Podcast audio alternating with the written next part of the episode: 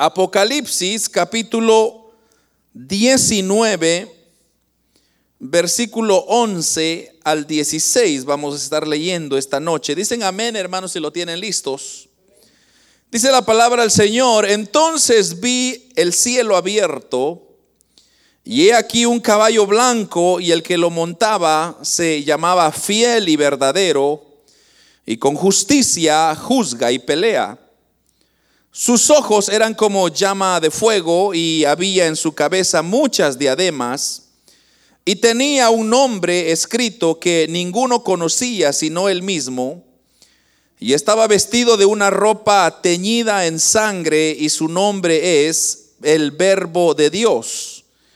Y los ejércitos celestiales vestidos de lino finísimo, blanco y limpio le seguían en caballos blancos. De su boca sale una espada aguda para herir con ella a las naciones, y él las regirá con vara de hierro, y él pisa el agar del vino del furor y la ira de Dios, del Dios Todopoderoso. Y en su vestidura y en su muslo tiene escrito este nombre, Rey de Reyes y Señor de Señores. Amén. Y vamos, hermanos, eh, de inmediato a a tocar el, tema que corresponde y es la segunda venida de Cristo. Eh, una vez más, eh, lo, he venido repitiendo y creo que lo voy a seguir repitiendo, hermanos, hasta que terminemos todos esto, estos temas de los eventos futuros. Y una de las cosas bien importantes que usted tiene que recordarse y, y por favor memorícelo es el orden. El orden es muy importante de todos estos eventos. Entonces, eh, comenzamos hablando, si usted se recuerda, principio de dolores. Ese es el, primer evento de los eventos futuros. Luego, eh, principio de dolores, hablamos del rapto o de la iglesia. Y luego hablamos, hermanos, eh, ¿qué se recuerda cuál viene después del rapto de la iglesia? ¿Cuál? No, antes de la gran tribulación había un tema más. ¿Qué sucede cuando comienza la gran tribulación acá y arriba estamos siendo galardonados? ¿Quién se recuerda de eso? El tribunal de Cristo, exactamente. Entonces, por eso le digo, es bien importante que entendamos el orden, porque si no, es bien fácil confundirse. Entonces, después del arrebatamiento de la iglesia, viene el tribunal de Cristo pero mientras que el tribunal de Cristo esté sucediendo allá arriba, aquí abajo inicia lo que dice nuestra hermana, la gran tribulación. Y esa es la realidad. Que la gran tribulación, hermanos, fue el tema que tocamos la semana pasada. Bueno, de hecho, tres, me tardé tres semanas en terminar ese tema, ya que no quería dejar eh, pasar por alto varios detalles. Así que después de la gran tribulación, o sea que Recuerde que la gran tribulación dura siete años. Pero para poder saber que ya llegamos a esos siete años, el siguiente acontecimiento será la segunda venida de Cristo. Entonces, en otras palabras, dicho de otra manera, al final de la gran tribulación se producirá lo que propiamente se llama como la segunda venida de Cristo. Ahora, hay algo bien importante que tenemos que entender acá, y es que la segunda venida de Cristo no es lo mismo como el rapto de la iglesia. O sea, mucha gente, muchas personas piensan que Cristo ha de venir en, la... O sea, lo, lo, primero que mucha gente dice es que Cristo ya vino una vez, ¿verdad? Que fue cuando se hizo hombre, murió en la cruz. Esa fue la primera venida de Cristo. Entonces, para muchos la segunda venida de Cristo es el arrebatamiento de la iglesia, porque Él viene a recoger a su iglesia, pero no es cierto. Entonces, es muy importante que usted entienda, y es que la segunda venida de Cristo acontece después de la gran tribulación. O sea, no tiene nada que ver con el arrebatamiento. Y, al final le voy a dar unas razones o unas comparaciones, cuáles son entre ellas dos. Pero es importante que usted lo entienda, por favor, eh, no se vaya a confundir. La segunda venida de Cristo va a suceder después de la gran tribulación. Y hay señales que van a, mostrarnos o a enseñarnos, hay fenómenos que vamos a ver que van a ocurrir para darnos la indicie de que ya Cristo regresa por segunda ocasión. Ahora, eh, lo primero que debemos de, ver es que las señales que procederán, o precederán, perdón, no procederán, sino precederán la segunda venida son la congregación de los ejércitos de la bestia en el valle del Megido. Y eso lo vamos a ver en el capítulo 19, versículo 19 de Apocalipsis. Ahí mire lo que dice. Y vi a la bestia a los reyes de la tierra y a sus ejércitos reunidos para guerrear contra, contra el que montaba el caballo y contra su ejército. Entonces, ¿a qué se está refiriendo acá? Lo que está diciéndonos el, el apóstol Juan, quien fue quien recibió esta visión, es de que antes, justo antes de la, segunda venida de Cristo, o sea, casi finalizando los siete años, lo que va a comenzar a suceder, van a pasar señales y una de las señales es que los ejércitos del anticristo van a comenzar a reunirse en este valle que se llama el Valle del Megido o el Valle del Armagedón, como ya ustedes lo conocen, que, que es donde se da la gran batalla, ¿verdad?, entre Satanás eh, y, todos sus, sus secuaces en contra del ejército de Dios. Ahora, además de eso, vamos a ver también fenómenos en el cielo y en el mar. Le voy a, hay varias citas que nos muestran esto, pero vayámonos primeramente a Lucas, Lucas capítulo número 21. En el capítulo número 21 de Lucas, eh, versículo 25, Lucas 21, 25, mire lo que dice. Entonces habrá señales en el sol, en la luna y en las estrellas. Y en la tierra angustia de las gentes confundidas a causa del bramido del mar y de las olas desfalleciendo los hombres por el temor y la expectación de las cosas que sobrevendrán en la tierra, porque las potencias de los cielos serán conmovidas. Y versículo 27, entonces vendrá el Hijo del Hombre que vendrá en una nube con gran poder y gran gloria. Entonces, nótese usted, estos eventos van a suceder justo antes que, que Él venga y una de ellas es que habrá señales en el sol, dice, en la luna y en las estrellas. Y habrá angustia de la gente y confundirá a causa del bramido del mar y de las olas. Fíjese que esto es muy interesante, porque cuando está hablando del bramido del mar, se está refiriendo, hermanos, a que el mar producirá sonidos que jamás usted haya escuchado. Usted sabe, hermanos, que cuando usted está frente al mar, esas olas cuando golpean y trae un sonido, hermanos, eso da miedo. Mucha gente dice que cuando el mar está embravecido, ni acercarse es bueno.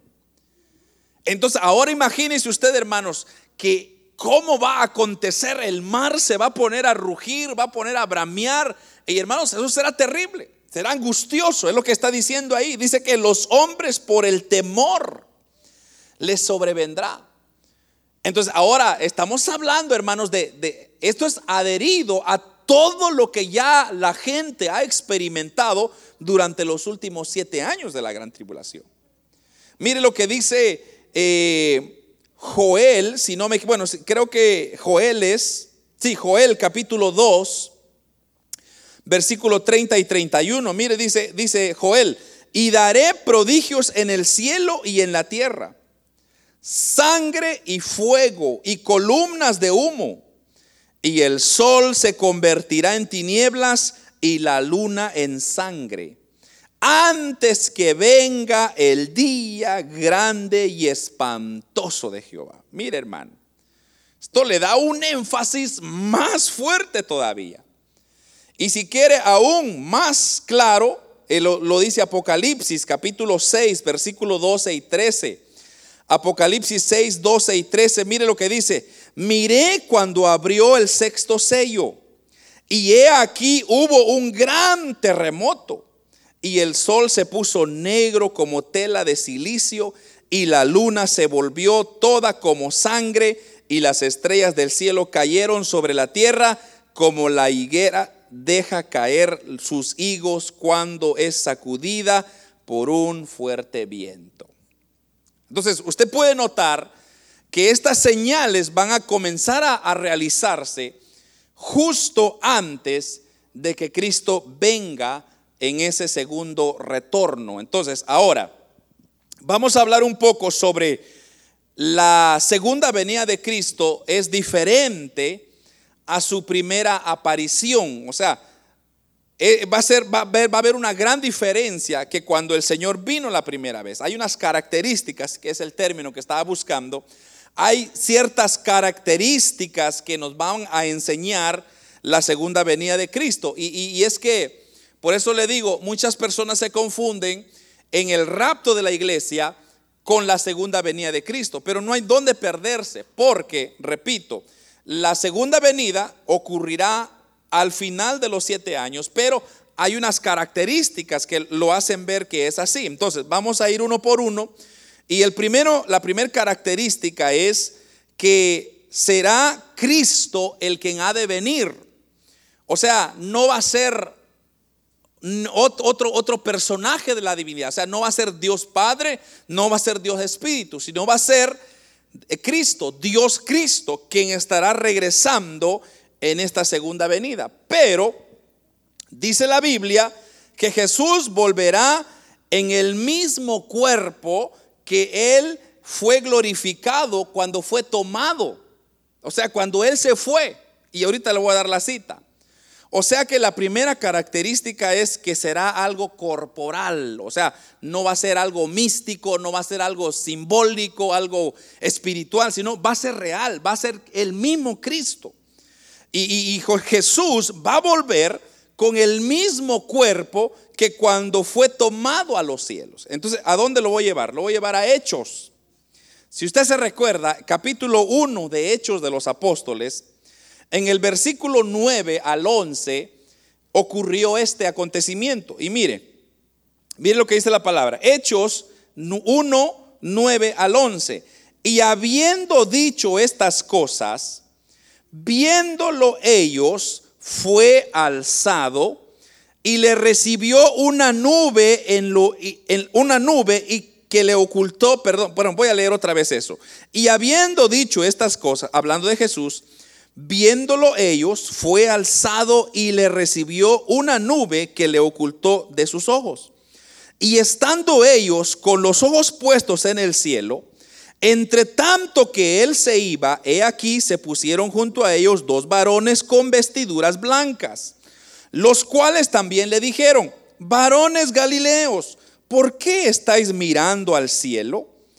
Este mismo Jesús que ha sido tomado de vosotros al cielo, así vendrá como le habéis visto ir al cielo. Ahí está la clave así como le habéis visto ir, así mismo va a regresar.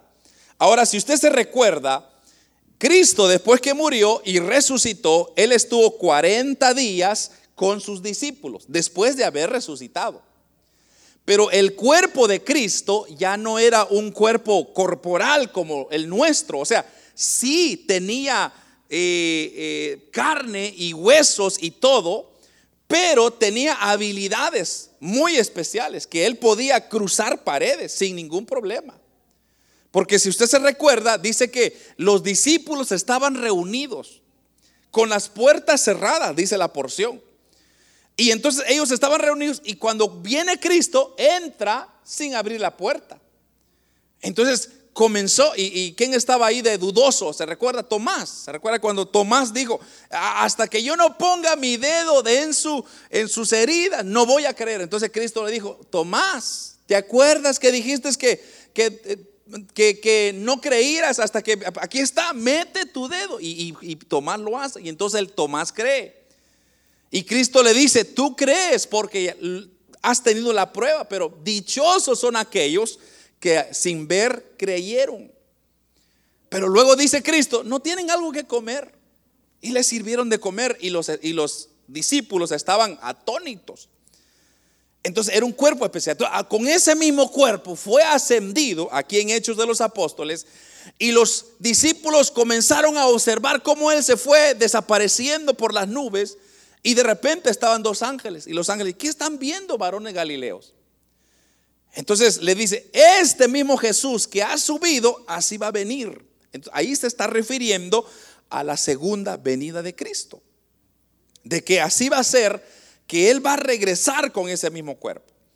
Entonces, ahora hay otra cita más eh, que le voy a dar y es Zacarías. Zacarías capítulo 13, versículo 6. Zacarías capítulo 13, versículo 6. Zacarías está casi al, inicio del Antiguo Testamento, casi son los, los libros antes de entrar al Nuevo Testamento. Y dice el versículo 6, y le preguntarán, ¿qué heridas son estas en tus manos? Y él responderá, con ellas fui herido en casa de mis amigos. Mire lo que está diciendo. Y le preguntarán, ¿qué heridas son estas que están en tus manos? Entonces está hablando de Cristo. Y está hablando de un cuerpo corporal, o sea, que van a poder ver, que van a poder sentir, que van a poder tocar. Y van a decir, bueno, ¿qué es eso que tiene en tus manos? Cristo les va a decir, eso que tengo en mis manos son las heridas de los clavos que mis amigos israelitas me crucificaron en la cruz. Zacarías 13:6. Entonces, esto es corporal. Segundo, que será visible. Si usted se recuerda, en el arrebatamiento no será visible. ¿Por qué? Porque Tesalonicenses habla de que el arrebatamiento sucederá en el cielo, en las nubes del cielo. Y allá nos encontraremos con eso. En cambio, en este caso, será visible. Todo ojo le verá desde el oriente hasta el occidente. Y hay varias citas de esto, hermano. Mira, prepárese para apuntar porque si no, se queda. Mateo capítulo 24, versículo 27. Porque como, como el relámpago que sale del oriente y se muestra hasta el occidente, así será también la venida del Hijo del Hombre. Será visible será como relámpago que sale de un lado y aparecerá en el otro, pero será visto. Mateo capítulo 26, versículo 64. Jesús le dijo, tú lo has dicho y además os digo que desde ahora veréis al Hijo del Hombre sentado a la diestra del poder de Dios y viniendo en las nubes del cielo, y viniendo en las nubes del cielo. Apocalipsis capítulo 1, versículo 7. He aquí que viene con las nubes y todo ojo le verá. Mire esto, está más claro todavía y los que le traspasaron y todos los linajes de la tierra harán lamentación por él. Sí, amén. Entonces, otra vez, esas características de la segunda venida de Cristo es que será corporal, o sea, vendrá con su cuerpo, será Cristo. Luego será visible en todo lugar. Tercero, será gloriosa y será triunfante. ¿Qué significa esto? O sea que eh, estamos hablando de que Cristo, hermanos, va a venir como un rey de gloria. O sea, ya Él ya no va a venir como vino la primera vez. Cuando Él vino, nació en un pesebre, en un hogar humilde. Nació, hermanos, eh, despreciado. Ahora no, ahora viene como rey, con una gloriosa y triunfante majestad. Entonces, ¿por qué? Porque recuérdese, ya Cristo ya le dio la oportunidad a la, humanidad. Pero ahora ya no viene a dar oportunidad, sino que ahora viene con otro propósito. O sea, ahora viene el rey de reyes y señor de señores, que es el siguiente punto. Pero veamos lo que dice Hebreos, Hebreos capítulo 9, versículo 28, es exactamente lo que dice. Así también Cristo fue ofrecido una sola vez para llevar los pecados de muchos. Mire esto, y aparecerá por segunda vez sin relación con el pecado para salvar a los que le esperan. Ahí está hablando de dos apariciones. Entonces está diciendo, así como Cristo fue ofrecido una sola vez para llevar los pecados, o sea, eso fue la primera vez que Cristo vino. Pero luego dice, aparecerá por segunda vez. ¿A qué se está refiriendo? A la segunda venida de Cristo. Pero dice, con relación al pecado, ahora ya no viene para salvarse. O sea, ya no viene, perdón, para, para, ser humillado, como dije, o como una... Eh, como aquel Cristo que ya no se defiende, como aquel Cristo que todo mundo se para encima de él. No, será gloriosa y triunfante. Cuarto, creo que este es el cuarto, vendrá como rey, que es lo que yo le decía. Y aquí también hay varias citas que apoyan esto. La primera cita que vamos a leer es Salmos, Salmos 72, 11. Mire lo que dice el libro de los Salmos, capítulo 72, versículo 11. Todos los reyes se postrarán delante de él y dice, todas las naciones le servirán. Pero ahí está dando que Cristo será rey, vendrá como rey. Todos los reyes se postrarán delante de él y todas las naciones le servirán. Salmo 72, 11. Ahora, mire lo que dice Mateo 25, 31. Mateo 25, 31 dice, cuando el Hijo del Hombre venga en su gloria, segunda venida, todos los santos ángeles con él, entonces se sentará en su trono de gloria, trono de gloria, o sea, rey, será como rey. Y la última porción es Apocalipsis 19, 16. Y dice Apocalipsis 19, 16, y en su vestidura y en su muslo tiene escrito este nombre, Rey de Reyes y Señor de Señores. Mire esto, hermano.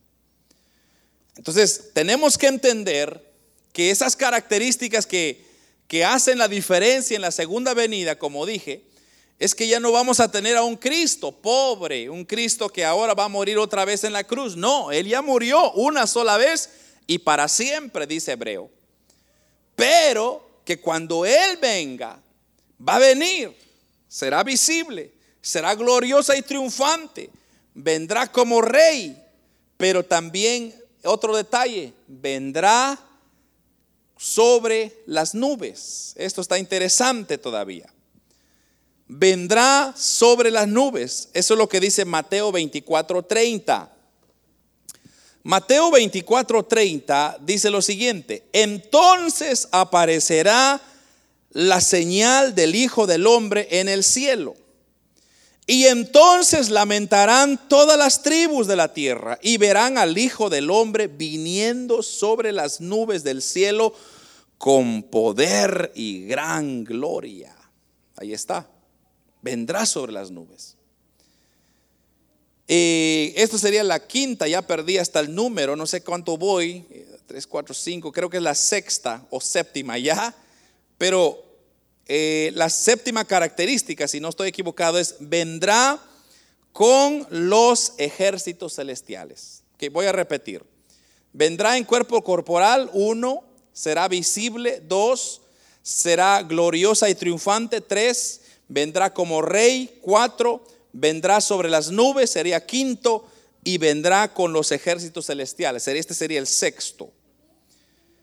Vendrá con los ejércitos celestiales. ¿Qué significa esto?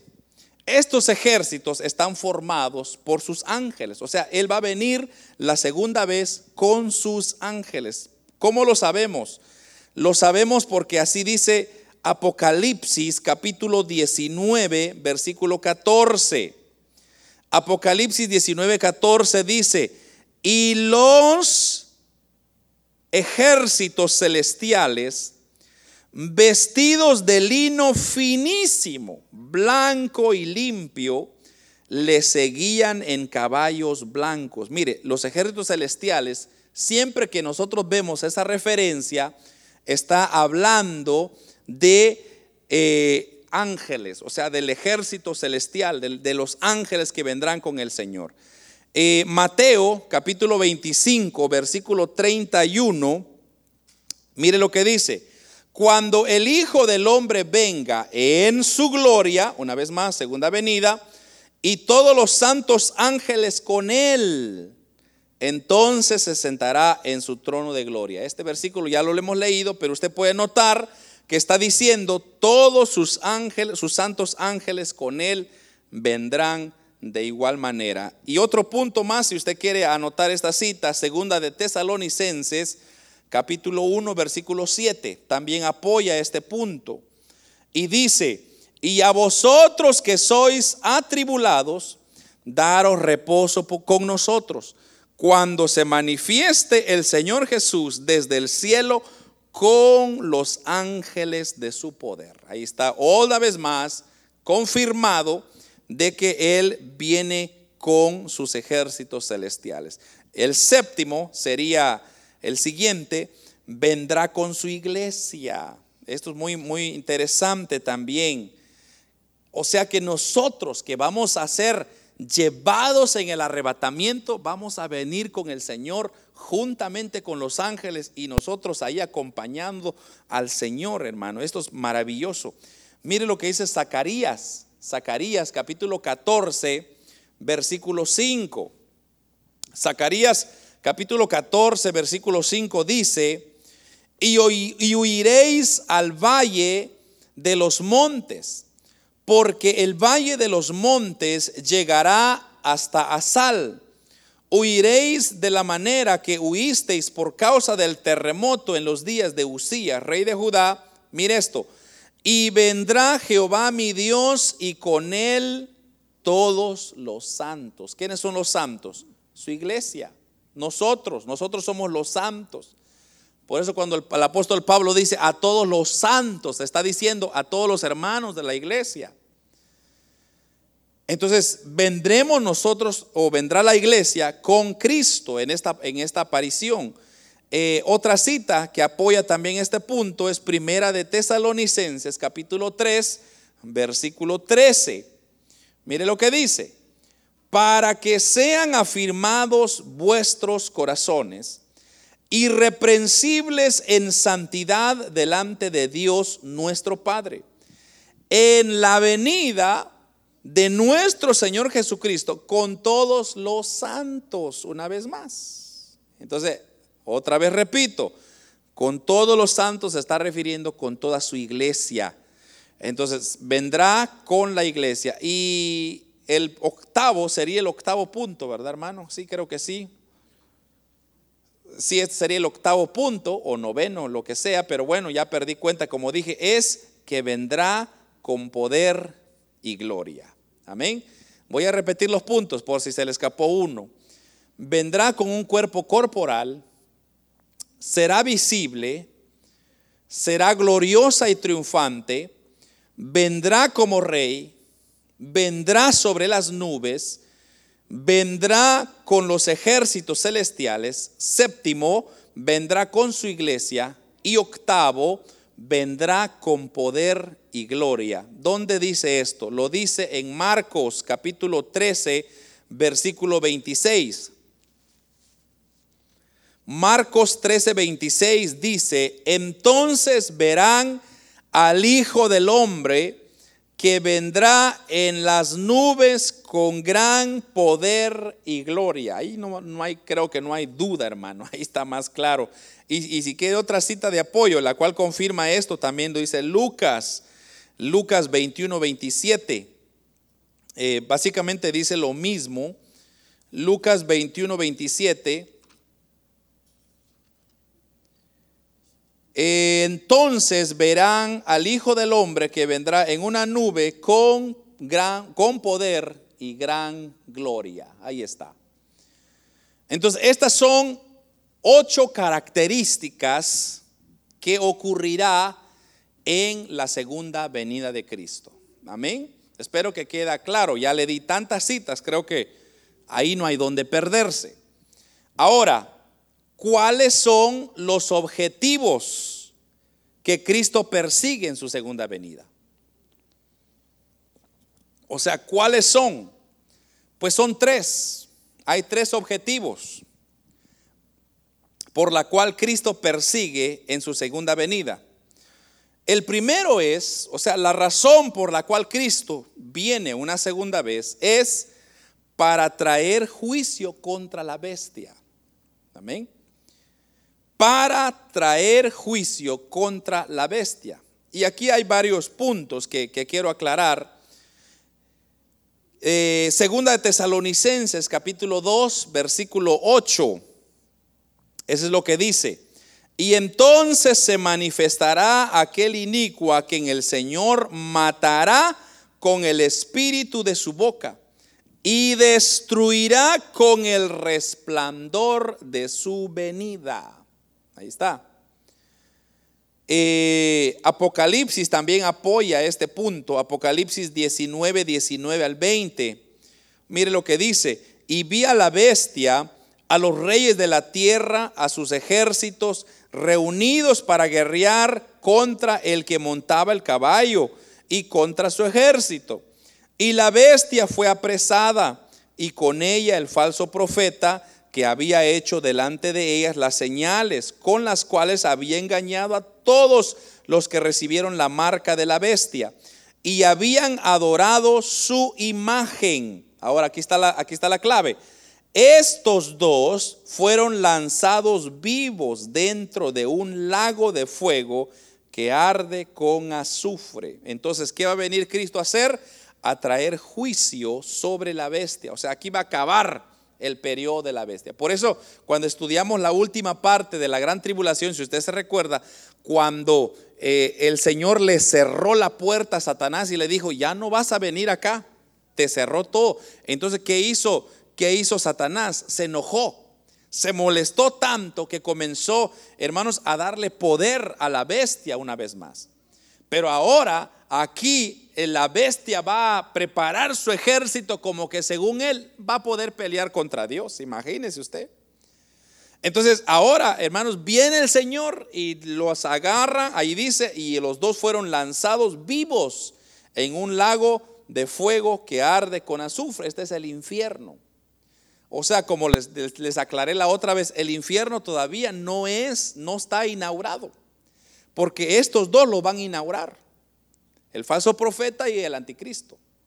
O la bestia. Entonces, ¿a dónde está yendo la gente ahorita? La gente se está yendo a, a, lo que nosotros conocemos como el seno de Abraham, el abismo. Ahí se están congregando. O sea, toda persona que muere sin Cristo, ahí se está yendo. O sea, es una antesala al infierno.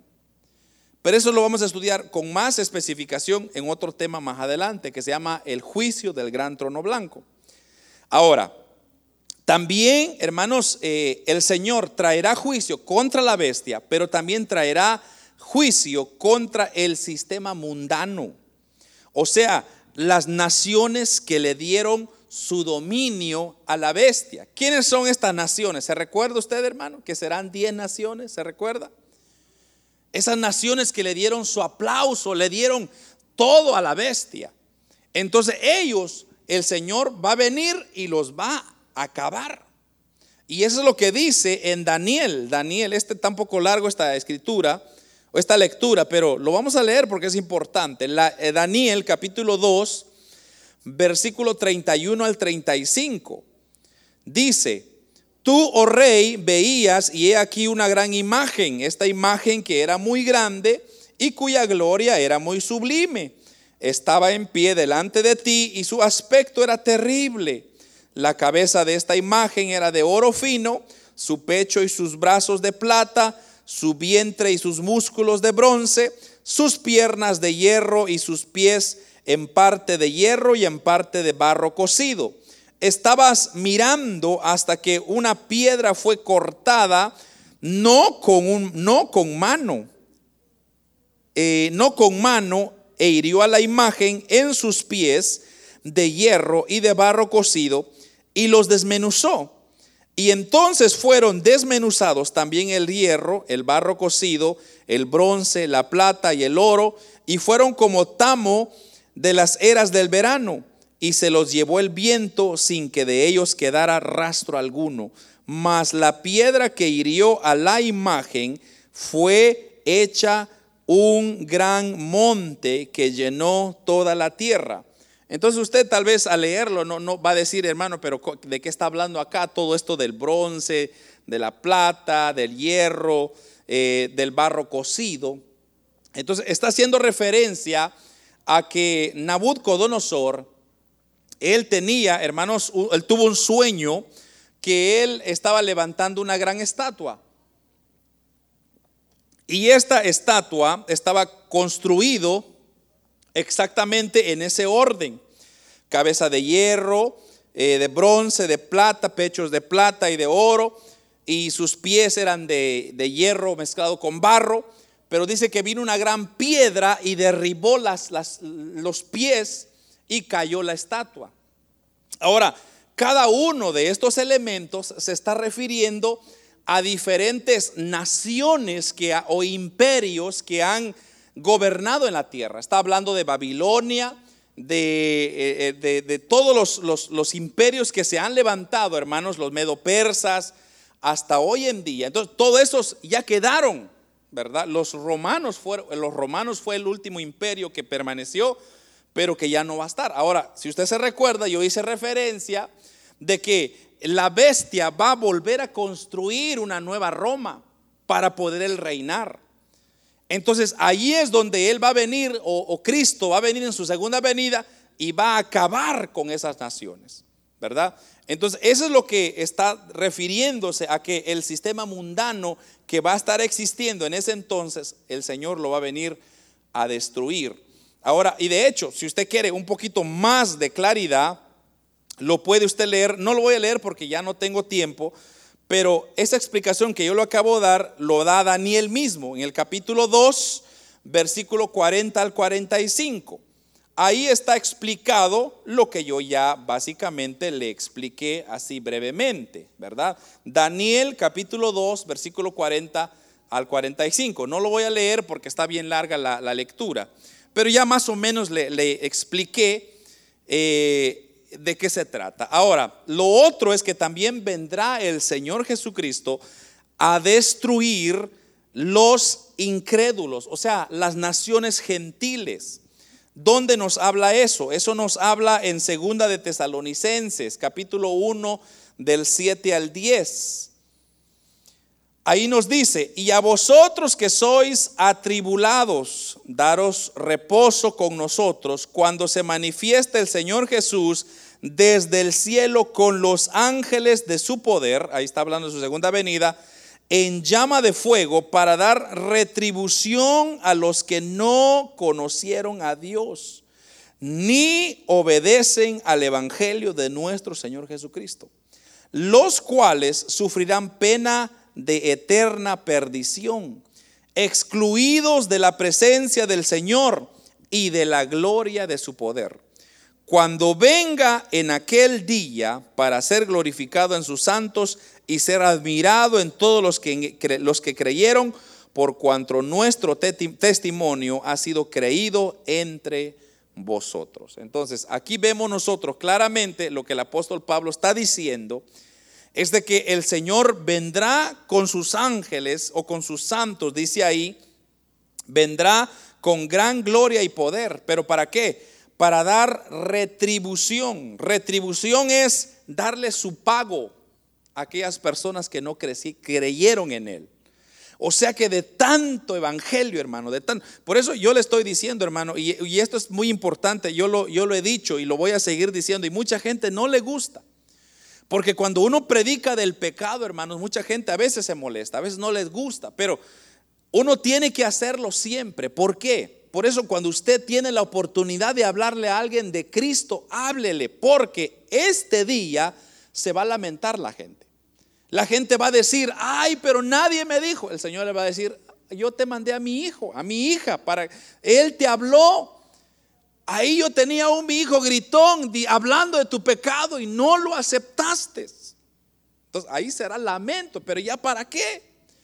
Porque ahora ya el Señor no viene, como dije, como manso, como, como a cargar la oveja perdida. No, ahora viene como rey, viene a retribuir, viene a decir, bueno, se acabó su chance, se acabó la oportunidad, así que si no quiso saber nada de mí, pues bueno, aquí se acabó. Amén. Hay otras, hay otras citas, no lo voy a leer, pero puede anotarlas si usted desea. Zacarías 14, 6. Y Apocalipsis capítulo 6 del 12 al 17. Zacarías 14, 6 y Apocalipsis 6, 12 al 17. Hablan que el Señor vendrá a destruir a los incrédulos, o sea, las naciones que no creyeron, los gentiles en especial. Entonces dije que habían tres propósitos por la cual vendría el Señor. Y eh, el primero fue traer juicio contra la bestia, ¿verdad? Eso fue lo que le dije. Ahora, eh, también vendrá, este sería el segundo, segundo objetivo de por qué Cristo viene en su segunda venida, a resucitar a los mártires de la gran tribulación. A resucitar a los mártires de la gran tribulación.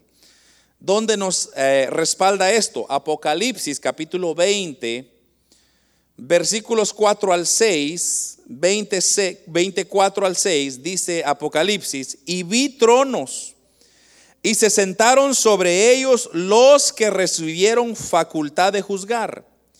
Y vi las almas de los decapitados por causa del testimonio de Jesús y por la palabra de Dios, los que habrán los que había, perdón, los que no habían adorado a la bestia ni a su imagen y que no recibieron la marca en sus frentes ni en sus manos y vivieron y reinaron con Cristo mil años, pero los que los otros muertos no volvieron a vivir hasta que se cumplieron se cumplieron mil años.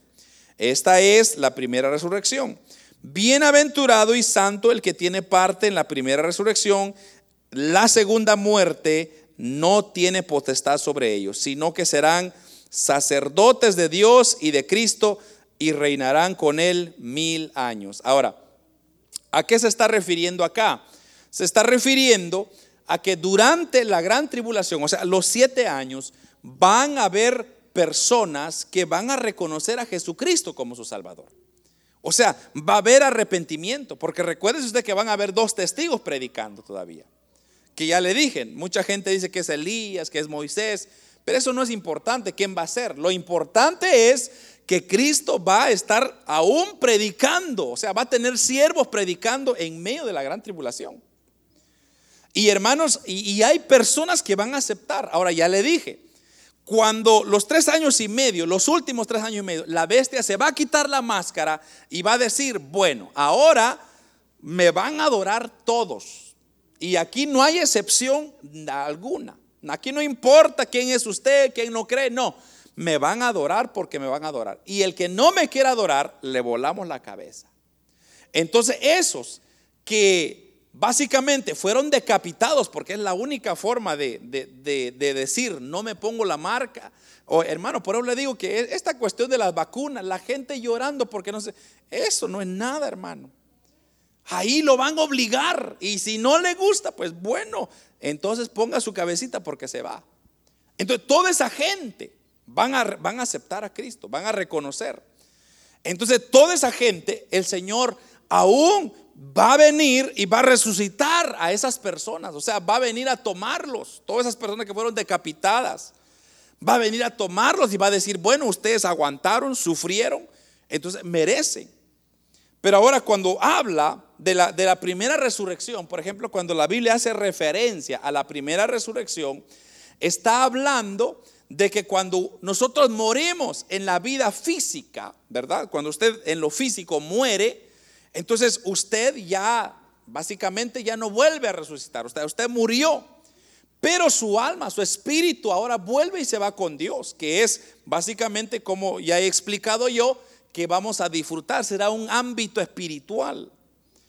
Pero, eh, ¿qué va a pasar? En la segunda muerte, hermanos, cuando ya nosotros, ya no, por ejemplo, ya hemos muerto, ya no hay esperanza. O sea, yo ya no tengo esperanza para cambiar rumbo. No sé si me doy a explicar. O sea que cuando usted muere en esta tierra, usted ya no puede definir su futuro. Su futuro se define ahora. Si usted va al cielo, gloria a Dios. Si usted no va al cielo, va a ir al infierno. Y ahí lo siento, pero ahí ya nadie lo va a sacar. Entonces ya no existe eso de, de, voy a pagar para que me saquen a mi hermano. No, hermano, ya no va a haber nada de eso. Se acabó. Pero van a haber mártires que van a dar su vida en la, eh, en la gran tribulación y Cristo va a venir por ellos. Eso es lo que está diciendo Apocalipsis. Por eso dice, eh, pero los otros muertos, dice, o perdón, dice antes de eso, y los que no se pusieron la marca en sus frentes ni en sus manos y vivieron y reinaron con Cristo mil años. Entonces ahí está siendo referencia al milenio, que va a ser el próximo tema de la, la siguiente semana.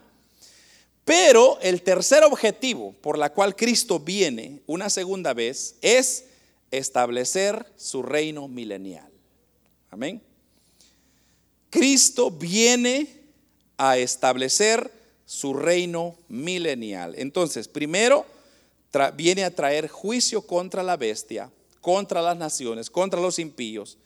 Viene a resucitar a los mártires de la gran tribulación. Y tercero, viene a establecer su reino milenial. Apocalipsis capítulo 20, versículo 1 al 3 nos explica esto. Vi a un ángel que descendía del cielo con la llave del abismo y una gran cadena en la mano. Y prendió al dragón, la serpiente antigua, que es Satanás, que es el diablo y Satanás, y lo ató por mil años y lo arrojó al abismo, que es donde yo lo estoy diciendo que están haciendo arrojado, y los encerró y puso su sello sobre él para que no engañase más a las naciones hasta que fuesen cumplidos mil años y después de esto debe ser desatado por un poco de tiempo. Entonces, aquí en este, cuando Cristo viene en su segunda venida, Él va a venir a establecer mil años. Entonces, ¿por qué? Porque si usted se da cuenta, los, los siete años que acaban de ocurrir, digamos, eh, el Señor va a venir a decirle a la gente, bueno, miren, tuvieron siete años, los gobernó uno. ¿Y qué les dio? Les dio problemas. Entonces ahora yo les voy a enseñar cómo se debe reinar. Y ahí comienza los mil años, donde dice, hermanos, la Biblia que será un tiempo maravilloso donde Cristo va a ser el rey. O sea, va a haber justicia. Ahí va a haber va a haber transparencia, no como la bestia que anda transeando, como los políticos que andan doblando la ley. No, ahí no va a haber. Cristo es recto. Pero eso eh, va a ser el tema de la siguiente semana, el reino milenial. Pero entonces, ¿qué, ¿qué es lo que viene a hacer? Lo que viene a hacer es, para que el reino milenial comience, Él tiene que, digamos que, dar una señal. ¿Cuál es la señal? La segunda venida de Cristo. Entonces, así como cuando la iglesia es raptada, comienza la gran tribulación. Ahora se cierra la gran tribulación con la segunda venida de Cristo, pero también inicia el reino milenial. Amén. Ahora, con esto termino. Las principales diferencias que se presentan entre el rapto de la iglesia y la segunda venida de Cristo son los siguientes. Son para que usted como le dije al principio, debo de dejarlo en claro que no debemos de comparar o equivocarnos con el rapto de la iglesia y la segunda venida de Cristo. Entonces, en el rapto de Cristo, Cristo, o perdón, en el rapto Cristo desciende a las nubes. ¿Se recuerda? Eso lo hablamos en, Primera Tesalonicenses capítulo 4, versículos 16 y 17. Cristo vendrá sobre las nubes, hasta las nubes, perdón. En la segunda venida, Cristo desciende hasta la tierra. Eso lo dice Zacarías 14:4. Y en el rapto, Él viene a recoger a sus santos, o sea, a su iglesia. En la segunda venida, Él viene acompañada de su iglesia. ¿Sí, se da cuenta que hay una diferencia? Entonces voy a repetir esto una vez más. El rapto, en el rapto, Cristo desciende solamente a las nubes. En su segunda venida, Él viene hasta la tierra. En el rapto, Él viene a recoger a, sus, a su iglesia, a sus santos. En la segunda venida, Él viene acompañado de sus santos. Entonces, no se dice que la venida de Cristo para levantar a su iglesia será eh, precedida de, de señales en los cielos, sino que la segunda venida sí será anunciada por señales. Entonces, por ejemplo, ¿qué dice la Biblia? Dice la Biblia que cuando Cristo venga por su iglesia será como ladrón en la noche. O sea, nadie se va a dar cuenta. Cuando menos espera este mundo, nosotros desaparecemos y nos quedamos. O nos fuimos. hay de aquellos que se quedaron. Pero en cambio en la segunda venida no. Ahí van a haber señales que van a preceder su venida. Y yo ya lo expliqué, el mar estará brameando, las estrellas, la luna se convertirá en sangre, etc.